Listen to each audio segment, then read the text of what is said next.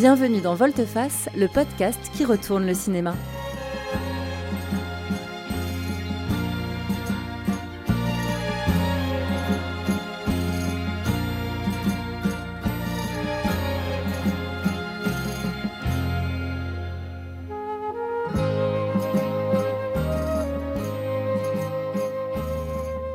Vous écoutez la saison 3 dédiée à l'intégrale des films de Sam Peckinpah.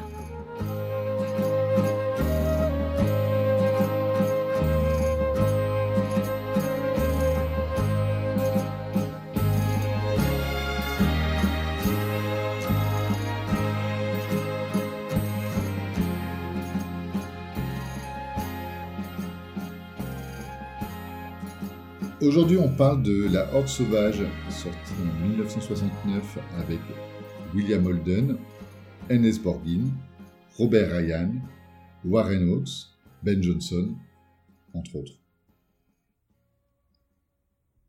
Salut Patrick. Salut Benjamin.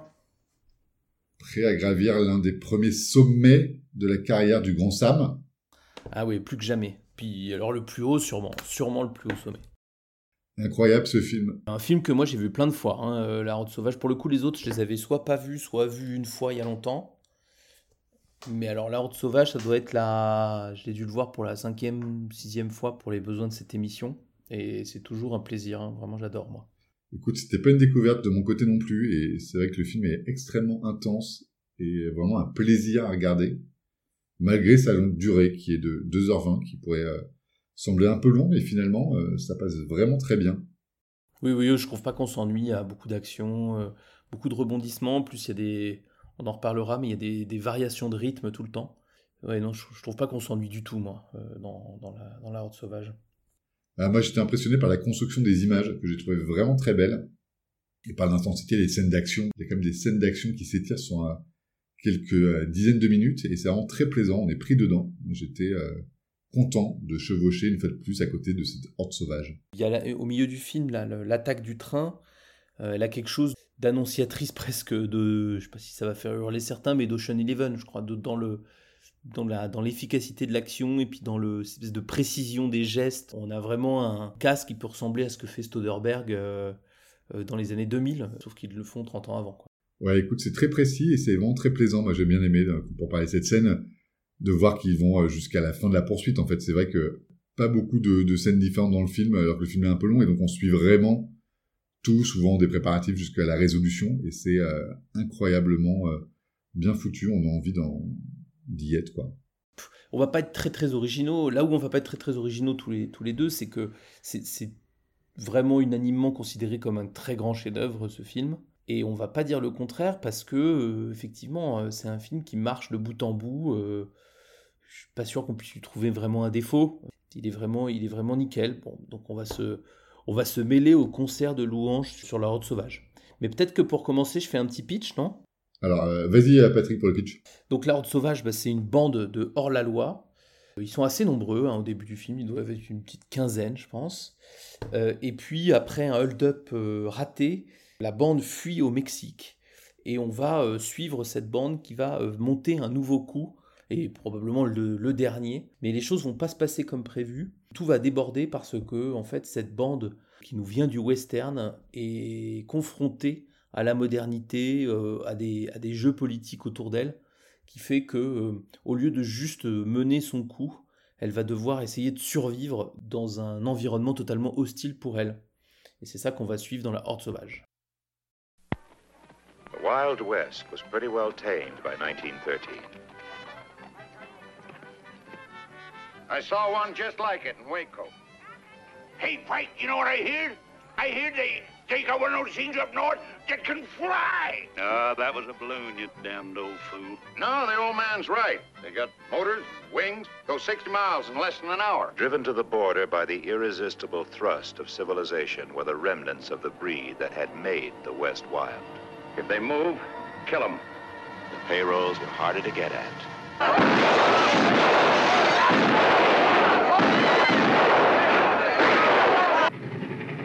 The Army rode the railroad now.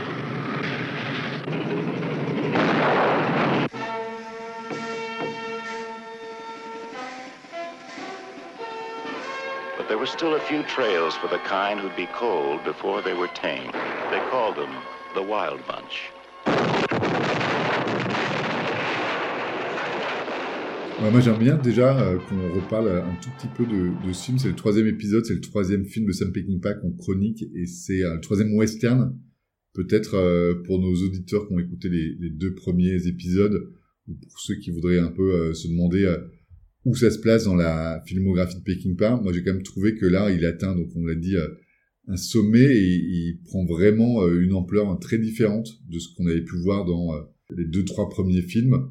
Et je trouve que c'est euh, un film qui est encore plus abouti dans euh, la scénarisation, dans euh, la caractérisation des personnages. Et je trouve que c'est pas une énième redite. Il y a des réalisateurs qui font toujours un peu le même style de film et on a l'impression de voir toujours la même chose. Là, donc on, parle d'un sommet, mais c'est vraiment le meilleur de tout ce qu'il a pu faire avant et c'est même encore plus. C'est vraiment intéressant de regarder comme ça l'œuvre d'un cinéaste du début, enfin, du premier au dernier, et notamment en passant par ses chefs-d'œuvre. Parce que quand même, on se rend compte, je trouve que ça, ça nous permet d'évaluer encore plus haut, par exemple là, La Horde Sauvage, parce que effectivement, il y avait déjà plein de choses dans Matt Jordan D et dans euh, Coup de feu dans la Sierra qu'on va retrouver dans La Horde Sauvage. Mais comme tu dis, à l'état de brouillon, c'était des films qu'on a pris du plaisir à voir, hein, ils sont pas du tout ratés. Mais celui-là, il y a quelque chose de... comme si c'était complètement lâché, euh, comme s'il avait trouvé tous ses tous ces gimmicks. Et donc on retrouve ces thèmes fondamentaux, on va en reparler, mais effectivement, euh, ils sont euh, transcendés par une réalisation qui là euh, me paraît être du top niveau de ce qu'on peut voir en réalisation, tout réalisateur confondu. Ouais, une facilité à raconter une histoire qui est vraiment mmh. super. On s'y prend de la première à la dernière minute, et c'est vrai que là j'ai trouvé qu'il y avait une force de narration qui était pas atteinte à côté là où on a pris du plaisir à regarder des films où finalement il y avait euh, parfois euh, un peu trop de personnages ou une action qui était euh, un petit peu simpliste. Là, on a une vraie complexité dans la narration et dans l'intrigue qui nous emmène de rebondissement en rebondissement, et en même temps une espèce de quête, on va, en, on va en reparler, mais où on suit cette horde qui va nous, nous, mener un peu tambour battant à travers toutes ces péripéties, ce qui était un peu plus compliqué à suivre, moi j'avais trouvé dans Major Dundee par exemple. Et alors, dans ce film de la maturité, ben, il continue d'explorer quand même des thèmes qui, lui sont chers. Et comme dans les deux premiers épisodes, ben, on vous propose de regarder ces, ces, deux thèmes. Et on commence par évidemment la violence, hein, parce que si vous regardez très très vite, vous connaissez pas bien Sam Peckinpah et que vous faites une recherche Google, je pense que le mot que vous allez voir associé le plus rapidement à Sam Peckinpah, c'est la violence. Alors nous, on a voulu savoir ce qu'il en était. Et c'est vrai que La Horde Sauvage euh, est un film dans lequel la violence est incroyablement présente de la première scène à la dernière, puisque le film est encadré par deux scènes de violence très très marquantes. Hein. la scène d'ouverture, c'est un massacre euh, extrêmement marquant, extrêmement vif. Euh, parfois, moi j'ai presque l'impression, c'est beaucoup plus clean et c'est beaucoup plus propre, mais j'ai presque l'impression d'y voir du Jason Bourne tellement que c'est découpé. la caméra est beaucoup plus stable, hein, c'est beaucoup mieux hein, que Jason Bourne, mais il y a quand même un peu cet hyper découpage. Alors que dans la dernière, euh, dans la dernière scène, pareil, grosse scène de violence. Et là, ah, c'est un peu une orgie la dernière scène. La dernière, c'est un peu plus une orgie. Moi, j'y trouve plus du plus du Sergio Leone pour le coup, euh, plus opératique, beaucoup plus de beaucoup plus d'ampleur. Il y a aussi beaucoup de découpage, mais euh, on a un peu plus le temps. On voit les, on voit le sang qui gicle. Euh, c'est un peu différent. Mais en tout cas, les deux scènes qui encadrent le film sont extrêmement marquantes. Et au milieu du film, il y a un certain nombre de scènes de violence dont on vous, vous souviendrez, hein, mais, mais c'est vrai que c'est marquant. Ouais. Ouais, et au-delà des scènes, euh, on n'en a pas parlé euh, en préparant, mais je trouve que rien que le titre, La Horde Sauvage, quand tu sais que tu vas voir ce film-là, ben, ce film qui porte ce titre-là, tu sens qu'il y a quand même un, une promesse. C'est, ça s'appelle pas euh, les cowboys débridés, ça s'appelle La Horde Sauvage. Tu sens quand même que l'herbe ne repousse pas là où ils sont passés, quoi. Ouais, ouais, d'ailleurs, le film est tellement bon que, et ce terme est tellement bon qu'il sera repris dans Mon nom et personne, hein, parce que tu te rappelles que dans Mon nom et personne, euh, le, les, bandits, c'est la horde sauvage aussi, hein, que, que, combat euh, Terence Hill et Henri Fonda. Oui, oui, la, la horde sauvage, c'est tout un programme, et franchement, on y est euh, dans cette bande de, d'individus très violents qui vont chercher à, à, s'enrichir en étant plus violents que les autres. Hein, la, la, la, réplique iconique du tout début du film, c'est If they move, kill them. Ils sont pas là pour tuer, c'est pas des tueurs en soi, mais, euh, mais c'est clair que entre l'or et, un meurtre, euh, il y aura pas de doute. hein. Ils vont commettre un meurtre pour avoir l'or, il n'y a, pas de a pas de sujet là-dessus. Et donc, des, euh, donc on, on a compris que c'était des euh, hors-la-loi euh, violents, mais cette violence, elle nous est quand même très clairement montrée par euh, Sam Peckinpah, qui nous montre euh, cette violence euh, vraiment mise en scène. On comprend très bien euh, dans les scènes d'action qui sont les protagonistes, qu'est-ce qu'ils font là, à quoi euh, ils sont prêts pour atteindre euh, leur fin. Et comme on l'a dit un peu en introduction, euh, les scènes durent assez longtemps. Et donc on voit euh, des échanges de coups de feu euh, pendant euh, des dizaines de minutes. On voit euh, plein de parties prenantes euh, de euh, ces échanges euh, qui euh, tuer. Il y a des geysers de sang. Et c'est vrai que euh, on parlait de violence graphique dans certains dans autres épisodes du, podcast. Là, on est vraiment en plein dedans. C'est euh, de la violence débridée et extrêmement euh, montrée à l'écran. Et d'ailleurs, il faut parler un peu de ça parce que euh, Sam Peckinpah a été énormément décrié, puisque c'est lui qui a inventé ce qu'on a pu appeler, tu sais, pendant un certain temps, la, la violence gratuite. Et euh, la violence gratuite, c'est une critique très très grave hein, euh, dans la bouche des gens qui l'emploient en général. hein. Quand on dit que la violence est gratuite, c'est dégueulasse. hein.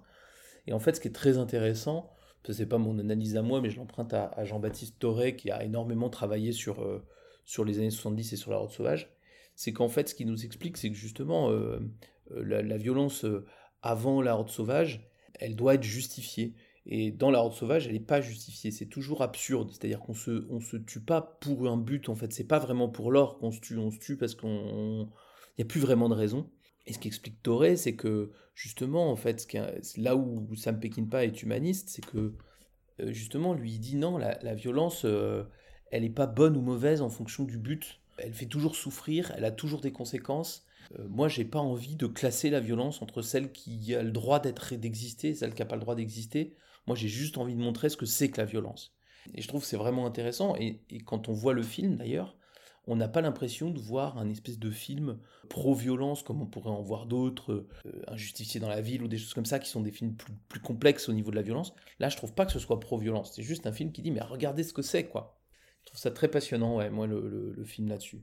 Ouais, c'est des personnages qui ont à atteindre et qui en même temps sont prêts à avoir des, euh, je sais pas comment on dit, euh, des casualties quoi.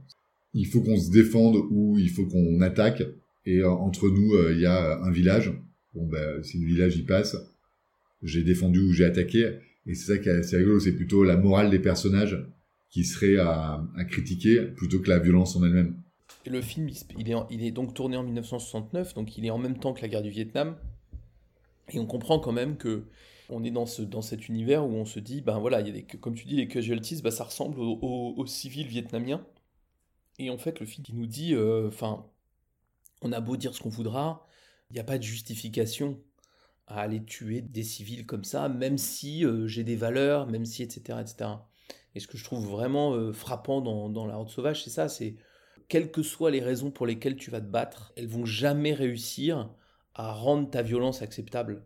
Et ça, c'est vraiment intéressant au moment du Vietnam, de se dire, bah ouais, en fait, il est en train de faire un commentaire de cette guerre absurde dans son déroulement, quelles que soient les raisons politiques.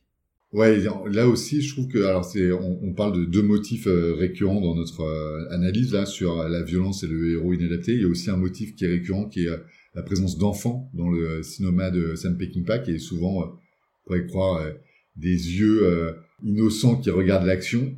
Et alors là, dans euh, La Horde Sauvage, ça a totalement changé. C'est plutôt euh, l'origine ou la matrice de la violence. Sam Peckinpah nous montre des enfants qui euh, s'amusent à regarder euh, des insectes qui s'entretuent. Finalement, quand le jeu est fini, ils écoutent le feu parce qu'en fait, euh, ça les amuse. Ils jouent avec des cadavres. Après euh, le premier, le premier massacre, on les voit traverser la ville en refaisant des bruits de coups de feu. Et ils sont à la fois fascinés, intrigués, partie prenante de cette violence, ce qui euh, quand même glace un peu le spectateur en se disant euh, euh, l'innocence que représente l'enfant. C'est pas du tout ça que Sam Peckinpah nous raconte il nous présente l'enfant comme bah, quelqu'un qui est peut-être le produit de son environnement ou de la société dans laquelle il est. Et finalement, c'est un peu le destin, quoi. Ouais, c'est marrant parce qu'il y a des échos tout le temps entre les enfants et les adultes. Et à la toute fin du film, après le deuxième massacre, Il y a une scène incroyable où les, les espèces de, de tueurs à gages, les espèces de chasseurs de primes viennent détrousser les cadavres, y compris ceux des héros, etc. Je trouve que ça fait un écho euh, entre ce que nous a montré des enfants et euh, quelque part ce qu'ils sont devenus. Ces espèces de d'animaux aussi, enfin il y a un côté très animal, qui vont chercher que leur gain, et ils sont au milieu de dizaines de cadavres, mais eux ils sont hyper heureux parce qu'ils peuvent récupérer des fusils euh, Et des bottes. et des dents et des dents en or euh, gratos.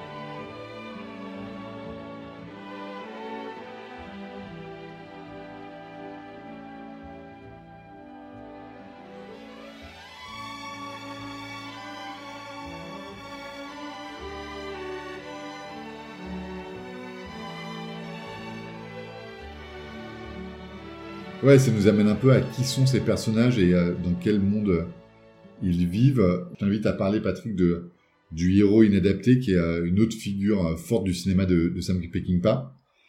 Alors ici, est-ce que tu peux un peu nous, décrire cette inadaptation et un peu qui on a en face de nous et, qu'est-ce qui leur, qu'est-ce qui les motive?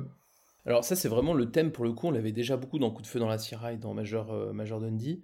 Donc là, euh, nos, héros, donc c'est cette horde sauvage, on va dire qu'ils sont 6 après le premier massacre. Ils sont en 15 au début, mais c'est- très vite on va suivre 6 personnes dans cette horde sauvage, plus un chasseur de primes qui les suit, qui est un ancien camarade. hein. Donc on va dire qu'il y a une, 7 personnages principaux. Et donc effectivement, au-delà de leur euh, activité professionnelle, si j'ose dire, c'est vraiment des cow-boys de l'ancienne euh, époque, c'est-à-dire des cow-boys que vous avez vus dans les, autres films de Peckinpah ou les autres, hein, qui ont tout du cow-boy, qui euh, se déplacent à cheval, euh, qui ont des flingues. et en fait, ils sont totalement inadaptés parce que le film se passe au début du XXe siècle. On voit arriver une voiture, à un moment donné, il parle d'avion. Il y a beaucoup le train qui est déjà là. Et en fait, ces, ces cow-boys, ils se rendent compte pendant tout le film à quel point leur mode de vie est menacé et qui c'est fini même d'ailleurs. Ils sont vraiment au crépuscule. D'ailleurs, on appelle ça les westerns crépusculaires, c'est pas pour rien. Ils sont au crépuscule de ça. Et ce qui est intéressant dans cette horde sauvage, c'est que c'est des gens qui sont extrêmement attachants. On y reviendra euh, un tout petit peu après, mais parce que, mais notamment ils sont attachants parce que ils sont les derniers vestiges de la liberté du rêve américain qui se heurtent maintenant à euh, cette espèce de capitalisme, c'est tout de suite un peu politique de le dire comme ça, mais en tout cas cette espèce de, société régie par, des, par la religion d'un côté, l'armée de l'autre, des forces politiques euh, locales, globales, etc. Et en fait, la liberté n'arrive plus à trouver son chemin, et ces gens qui incarnent la liberté, c'est pour ça qu'ils nous sont sympathiques, n'arrivent plus à trouver leur place dans le pays de la liberté. Et donc ils vont au Mexique euh, pour la retrouver euh, péniblement. Et c'est ça qui les rend totalement inadaptés et, qui fait qu'on aime les suivre pendant ces deux heures et quart. Pour compléter, on peut aussi dire, alors j'ai- prendre des grands mots, mais euh, c'est que sur les sept qu'on suit, il y en a quand même quatre qui sont foncièrement vieux et on les voit, ils ont des blessures, ils sont, ils sont pas handicapés, mais quasiment notre héros, la Pike, il n'arrive pas trop à monter à cheval tout seul. Il y a aussi ce côté fin d'une époque qu'on voyait déjà un peu dans les précédents films de, de Peckinpah, Coup de feu dans la Sierra en particulier. Mais là, on continue à voir ces héros inadaptés un peu fatigués qui, euh, dans euh, leur mode de vie, ils sont en fait plutôt à, la fin qu'au début de leur vie, donc on sait qu'ils vont pas pouvoir euh, vraiment s'adapter. Et donc on dit souvent euh, s'adapter ou mourir. Là, euh, finalement, c'est un peu, c'est un peu ça qu'on voit. Ces gars qui ont eu une vie qui a l'air de les avoir, leur avoir plu et qui euh, finalement euh, commencent à être dépassés par ce nouveau monde. Ils sont joués par euh, William Oldham et, Ernest Borgnine, les deux, c'est-à-dire les deux principaux vieux entre guillemets de la Horde sauvage. Ils sont joués par ces deux acteurs-là, qui jouent d'ailleurs extrêmement bien. Moi, je- j'adore William Oldham tout le temps. Borgnine, j'aime bien, même s'il cabotine souvent, mais bon, moi j'aime bien quand même. C'est un peu plus bouffon. C'est un peu plus bouffon, mais moi j'aime bien quand même. C'est toujours un acteur que j'aime bien retrouver. Mais c'est des acteurs aussi qu'on a vus dans les années 50 qu'on a vu dans euh, William Holden, on le voit dans Le Pont de la Rivière Kwai, si je me trompe pas, on va le voir dans des films avec Audrey Hepburn, etc. Donc c'est un acteur qui a marqué euh, le cinéma américain des années 50 et qui, là, euh, à la fin des années 60, et commence à être vieillissant. Il arrive avant que arrive bah, enfin, en même temps qu'arrive la nouvelle vague, les De Niro, les Al Pacino, les Dustin Hoffman, etc. Et donc il est un peu aussi à la croisée des deux histoires d'Hollywood. Et donc c'est assez touchant aussi de voir cet immense acteur euh, sur le déclin, qui joue ce personnage sur le déclin. Et moi je trouve que ça marche à fond. Alors bon, il va encore faire des très très grands films après, hein, William Holden notamment Network. Moi je trouve très touchant, il y a quelque chose de très, ouais, très touchant dans, ce, dans cette inadaptation euh, qui colle aussi avec l'histoire du cinéma.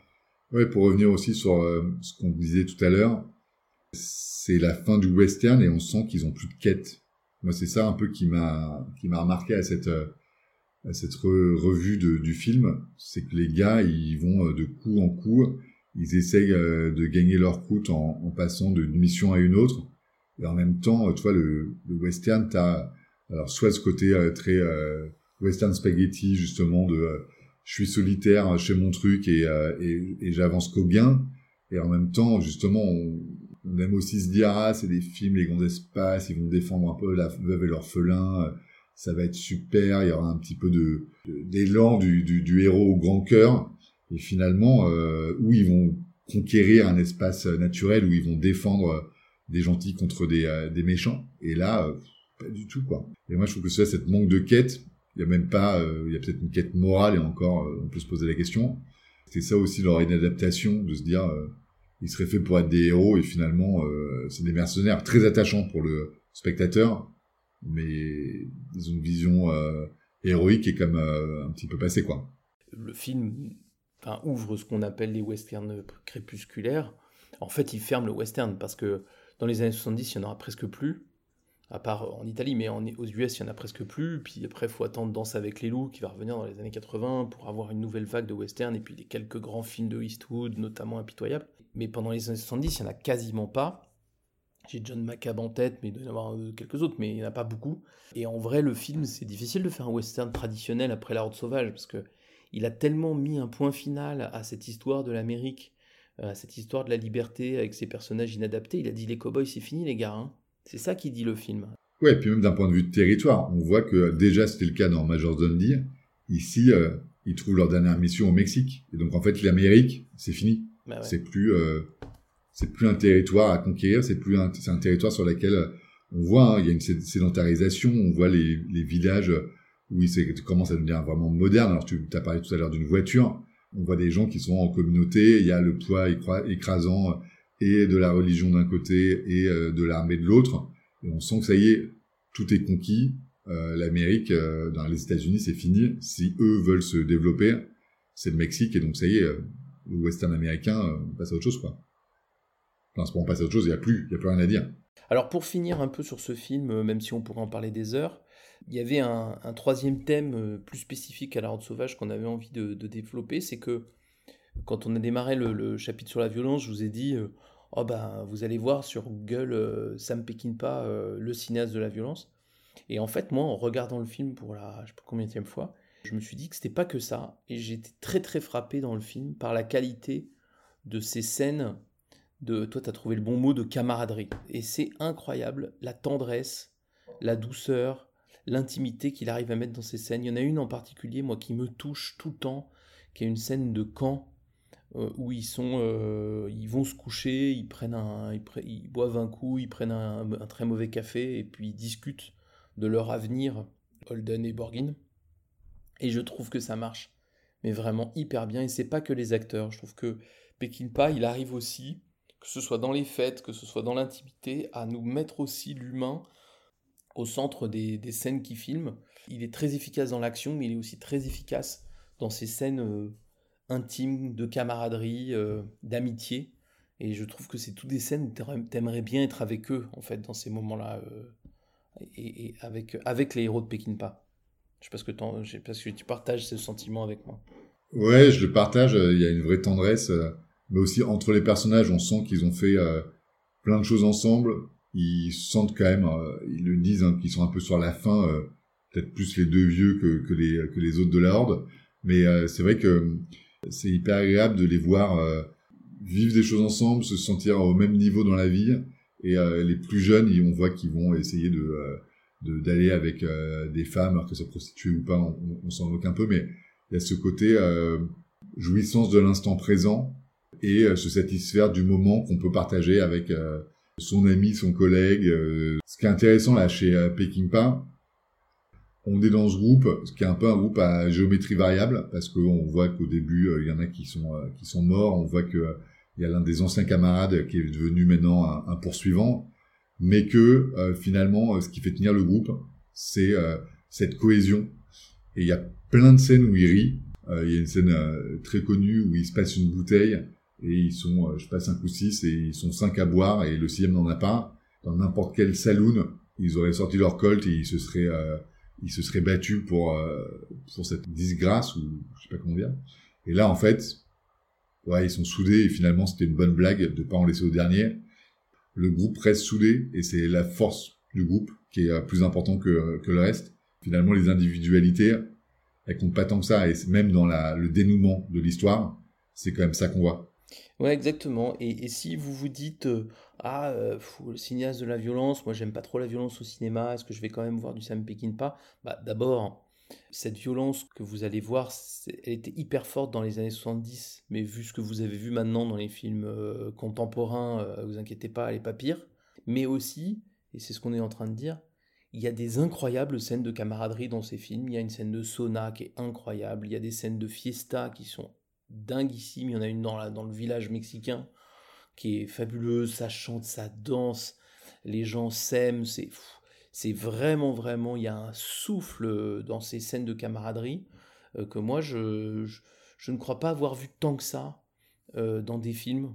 Je suis pas sûr d'en avoir vu beaucoup. Oui, dans Chimino, bien sûr, il y a ça aussi. Mais mais, mais ouais, je suis pas capable de citer 50 cinéastes où il y a des scènes de camaraderie qui fonctionnent aussi bien que chez Pekinpa et en particulier dans La Horde Sauvage. Ouais, c'est extrêmement crédible, même si c'est un monde qui est finalement assez loin du nôtre. Euh, tu sens vraiment que ils ont un but commun et en même temps, euh, ça tient plus que à ça. Et donc, ne, ne, ne, vous dites pas, oh là là, un western très violent des années 60, ça me fait peur, je vais pas y aller. Euh, la Horde Sauvage, c'est un film qui a les aspects western, qui a la violence, mais qui a euh, plein d'autres choses et qui, euh, à mon avis, peut marcher avec beaucoup de types de spectateurs parce que c'est pas un film extrême. encore une fois, la violence dont on parle, elle est très forte, elle est très travaillée, mais elle n'est pas, elle est, elle est, pas plus forte que ce que vous allez voir dans les films contemporains. Donc il n'y a rien de très choquant hein, avec les yeux de 2021 à regarder du Pekinpa. Voilà, je trouve le film très enfin, film extrêmement complet. Et donc allez-y, faites-vous la horde sauvage. Je pense qu'on peut s'arrêter là, hein, c'est le bon conseil. On passe à nos rubriques alors. Avec plaisir. Première rubrique de cette euh, saison 3. On voulait vous parler des films sortis la même année que le film chroniqué aujourd'hui. Donc euh, La Horde Sauvage est sorti en 1969. Patrick, quel film de 69 tu recommandes à nos auditeurs aujourd'hui?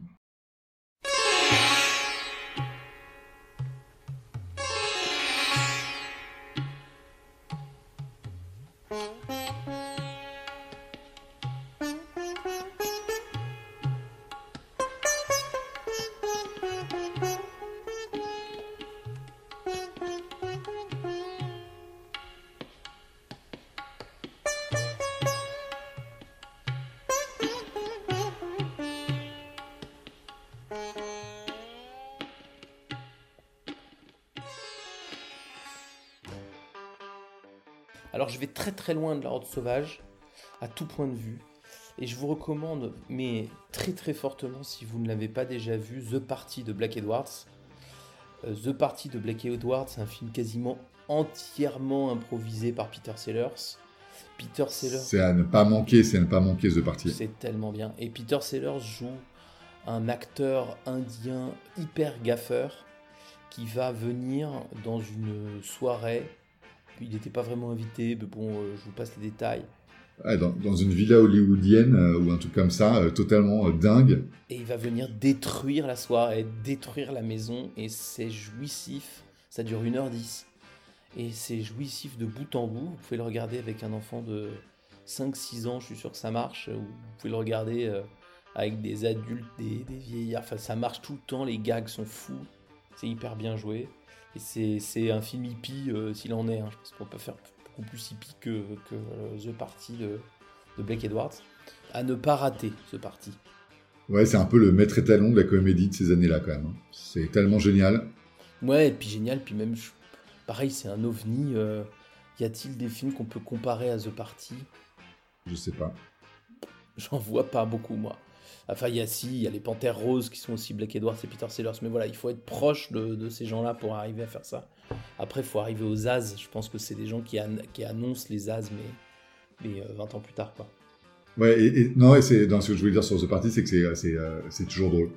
Tout tellement drôle. Tellement drôle. Parfois, l'humour où il y a des, des styles qui, qui peuvent passer, là, c'est euh, vraiment, ça résiste à beaucoup de choses. Ah ouais, tout marche. Au moins à l'épreuve du temps. Écoute, euh, moi, je suis allé dans un registre que j'aime bien, dont on a déjà parlé. Euh, moi, je voulais parler de Que la bête meurt de Claude Chabrol, sorti donc en 1969 avec Jean-Yann et euh, Michel Duchossois. Pour les plus pour les plus assidus d'entre vous, euh, vous reconnaîtrez le duo euh, Claude Chabrol et Jean-Yann dont on a parlé du film Le Boucher qui est sorti un an après en 1970. Que la bête meurt, euh, c'est l'histoire d'une euh, d'une vengeance euh, d'un père dont le fils est écrasé par un chauffard et qui va essayer de retrouver ce chauffard pour se venger. Alors là, on est dans les années 60 en France, euh, c'est très acide, c'est une fois de plus euh, une chronique de la bourgeoisie de province par euh, Claude Chabrol. C'est acide comme il faut et moi je trouve que Jean-Yann dans ces années-là, il a une présence et une faconde qui est assez jouissive. Donc euh, je vous invite à, regarder ce film-là. Et euh, le sujet est pas facile, on parle quand même d'un du- d'abord d'un enfant, d'une vengeance euh, qui, a du, qui a du mal à se réaliser, de ces gens qui se sentent un peu au-dessus des lois. C'est quand même un, très bon film. Je vous invite à le regarder.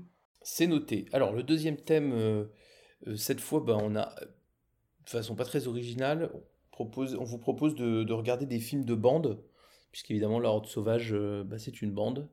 Et donc, euh, film de bande. Qu'est-ce que tu as trouvé, euh, Benjamin, comme film de bande à nous conseiller? Alors moi, c'est un film assez récent.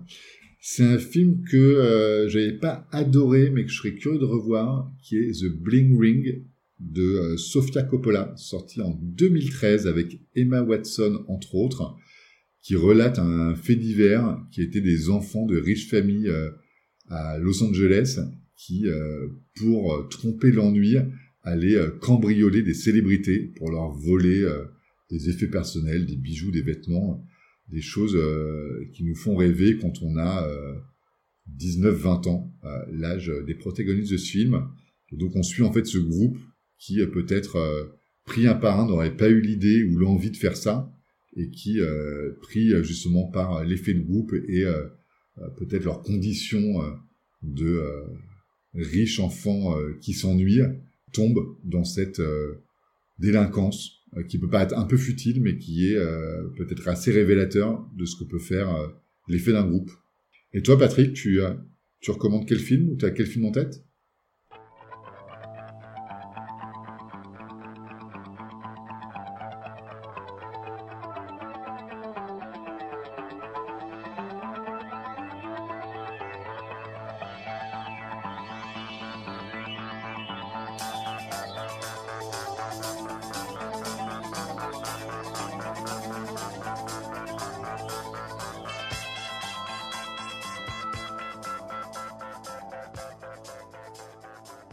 Donc moi, je, vous parle d'un film de 79, donc Les Guerriers de la Nuit, The Warriors, de Walter Hill. Et donc quand on parle de film de bande, bah, c'est ça, c'est purement un film de bande, puisque c'est une, sorte de dystopie euh, dans New York, dans lequel des bandes qui ont toutes des noms très euh, marqués, puis des tenues, etc., vont s'affronter au cours d'une nuit euh, d'émeutes. Et donc on suit les Warriors, qui est une de ces bandes, doit traverser la ville et qui euh, et toutes les autres veulent l'arrêter. J'ai dit tout le pitch là, tout le scénario euh, est dans est, là-dedans. Il n'y a rien d'autre que ces combats. C'est presque un jeu vidéo, tu sais, un Street Fighter.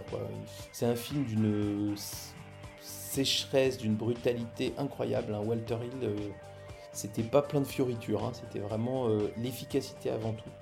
Le film est vraiment, vraiment très bien. Donc je vous conseille Les Guerriers de la Nuit. Eh bien parfait, c'est tout pour cet épisode du jour. Euh, L'Horde Sauvage, donc l'un des sommets de euh, notre réalisateur de la saison 3, Sam Peckinpah. On vous donne rendez-vous très bientôt pour le prochain film. Et oui, à très bientôt pour la suite de la carrière de Sam Peckinpah. Salut à tous Sam Peckinpah revient dans Volteface. Dans le prochain épisode, nous parlerons du film Un Cable Hog. Soyez prêts N'hésitez pas à partager, liker et commenter cet épisode s'il vous a plu. Vous pouvez nous suivre sur Twitter et Instagram.